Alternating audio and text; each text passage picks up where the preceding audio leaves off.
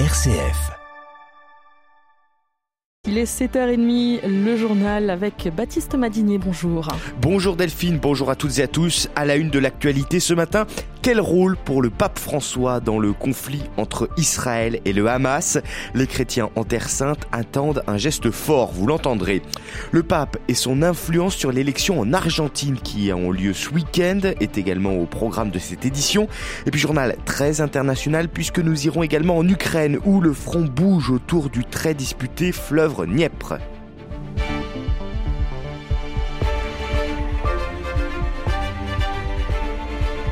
La communauté internationale a bien sûr les yeux rivés sur Israël et ce qui se passe dans la bande de Gaza. En France, une manifestation pour un cessez-le-feu à Gaza et la libération de tous les otages aura lieu aujourd'hui, alors que cette semaine, les hôpitaux de Gaza ont été pris pour cible par l'armée israélienne, accusée de servir de base au Hamas. Dans ce contexte, le Conseil de sécurité de l'ONU a appelé à des pauses humanitaires à Gaza. On ne demande pas la lune, juste un cessez-le-feu, s'insurgent les Nations Unies qui prêchent dans le désert. Son côté, le pape François appelle encore et encore à la prière, la force douce et sainte qui s'oppose à la force diabolique de la haine, du terrorisme et de la guerre, je cite. Mais les chrétiens de Terre Sainte attendent de lui un geste encore plus fort. C'est ce que nous explique William Chomali, évêque auxiliaire du patriarcat latin de Jérusalem et de la Palestine. Le pape François a déjà appelé à arrêt de la guerre.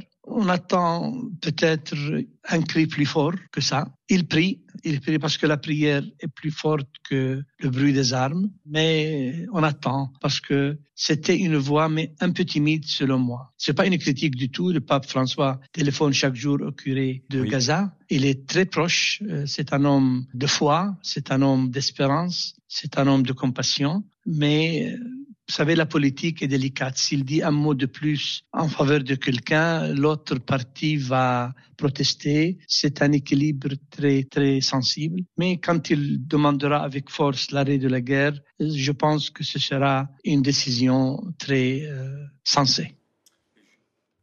Et justement, le Vatican a indiqué hier que le pape François allait s'entretenir mercredi prochain avec des familles d'otages israéliens retenus par le Hamas à Gaza et avec des proches de Palestiniens vivant dans l'enclave. Le souverain pontife veut exprimer sa proximité spirituelle avec les souffrances de chacun. C'est ce qu'a souligné le Saint-Siège.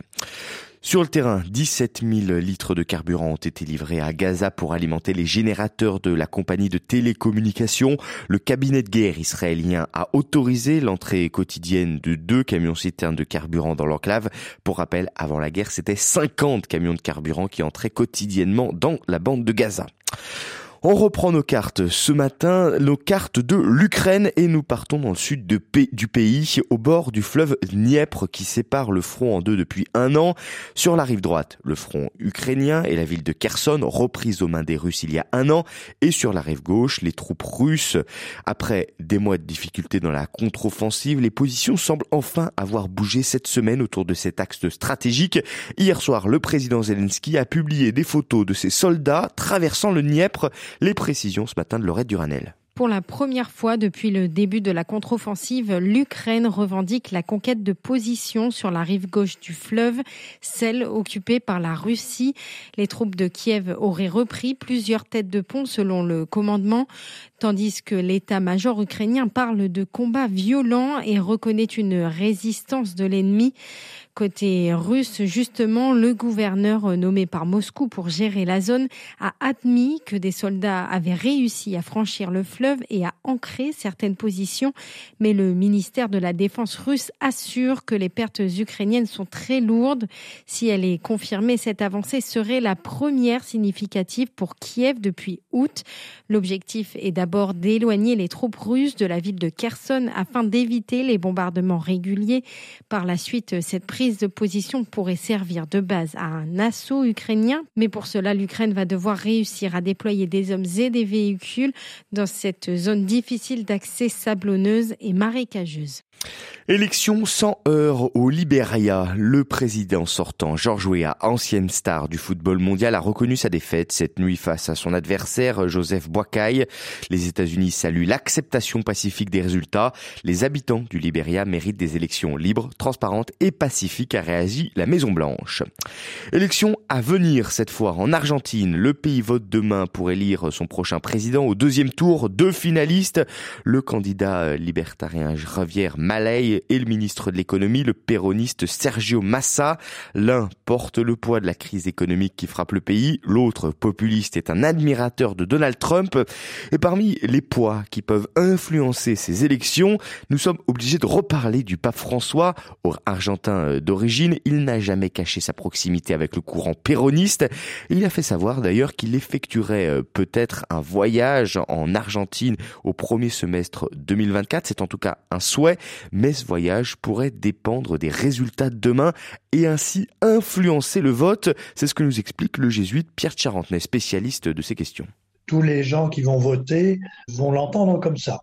Donc c'est aussi un des éléments qui va peser euh, dans l'élection. C'est un petit peu étrange qu'une élection intègre un facteur comme celui-là, mais c'est une réalité.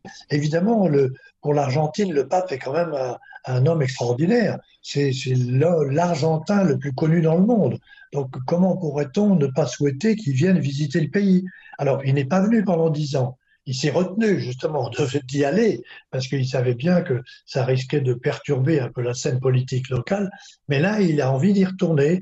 Et donc, euh, si c'est Sergio Massa qui est élu, il est très probable qu'il y retournera. Voilà, et d'ailleurs l'autre candidat, celui de droite, Javier Malay, ne s'y trompe pas et il ne se prive pas de critiquer le pape François haut et fort. Il l'accuse de promouvoir le communisme et menace, une fois élu, de rompre toute relation avec le Vatican. Et puis explosera, explosera pas. C'est la deuxième chance pour SpaceX. Aujourd'hui, l'entreprise d'Elon Musk espère pouvoir tester sa super fusée Starship depuis sa base du Texas. Un vol qui sera scruté de près par la NASA car euh, le premier a été un échec total, Jean-Baptiste Labeur. Oui, plusieurs moteurs n'avaient pas fonctionné lors du premier essai et SpaceX avait été obligé de faire exploser sa fusée au bout de quelques minutes. Depuis, l'engin a été modifié, le pas de tir a été reconstruit. L'entreprise a installé un système d'arrosage au moment de l'allumage des moteurs qui doit atténuer les vibrations. Le vol d'aujourd'hui doit durer 90 minutes, SpaceX devant réaliser la séparation des deux étages le premier effectuant un retour à la verticale dans l'océan Pacifique, le second devant tester sa rentrée dans l'atmosphère avant d'amérir à son tour. Le test est très attendu par la NASA car SpaceX doit lui fournir la version destinée aux missions lunaires Artemis et le calendrier est serré avec un équipage habité et un alunissage prévu en 2025. Et le décollage devait avoir lieu ce vendredi, il a déjà été reporté à aujourd'hui pour un problème technique. En France, Emmanuel Macron referme la séquence du référendum sur l'immigration. Ce principe n'est plus à l'ordre du jour, faute de consensus politique, ont témoigné les chefs de parti qui ont participé aux rencontres de Saint-Denis hier. Ce référendum était ardemment réclamé par la droite, notamment par les républicains d'Éric Ciotti, mais ce dernier avait refusé de se rendre aux rencontres de Saint-Denis hier. Les absents ont donc toujours tort. Ces rencontres qui ont également permis d'éclaircir le calendrier sur l'inscription de l'IVG dans la Constitution. Ce projet de loi pour sanctuariser l'avortement sera présenté le 13 décembre au Conseil des ministres avant une possible réunion du Parlement en congrès, députés et sénateurs en mars prochain afin d'entériner son adoption. C'est ce qu'ont rapporté là aussi plusieurs chefs de partis présents hier. Et puis la SNCF va-t-elle perturber les fêtes de fin d'année? Le syndicat Sudrail a laissé planer cette menace en annonçant la construction d'une puissante mobilisation avec potentiellement des journées d'action au moment des vacances de Noël. Il veut centrer sa mobilisation sur le sujet des salaires. Reste à voir maintenant comment réagiront les autres syndicats. Sudrail est le troisième syndicat du secteur en termes de représentativité. L'an passé, je le rappelle, le mouvement des contrôleurs lancé en dehors de tout cadre syndical avait empêché près de 200 000 voyageurs de prendre leur train le week-end du 24 décembre. Et puis voilà, elle voulait finir euh, en musique. Mon, mon travail, c'est de, de faire les souhaits de Delphine. alors, est-ce que vous reconnaissez Delphine? Oui, oui, oui, oui, oui. Nirvana. Ah bah voilà, et alors? Smell Like a Teen Spirit de Nirvana. Alors pourquoi est-ce qu'on parle de Nirvana ce matin? Eh bien parce que la dernière guitare de Kurt Cobain, celle utilisée lors de la tournée de 93-94, juste avant sa mort, a été vendue aux enchères à 1,5 million de dollars. Ouh là là là là, Ouais, il s'agit d'une Thunder Mustang pour gaucher, je note pour Ah, gaucher, c'est bien, bleu azur et euh, voilà. Chose assez rare parce qu'elle n'a pas été cassée, il en cassait beaucoup sur scène, celle-là n'a pas été cassée.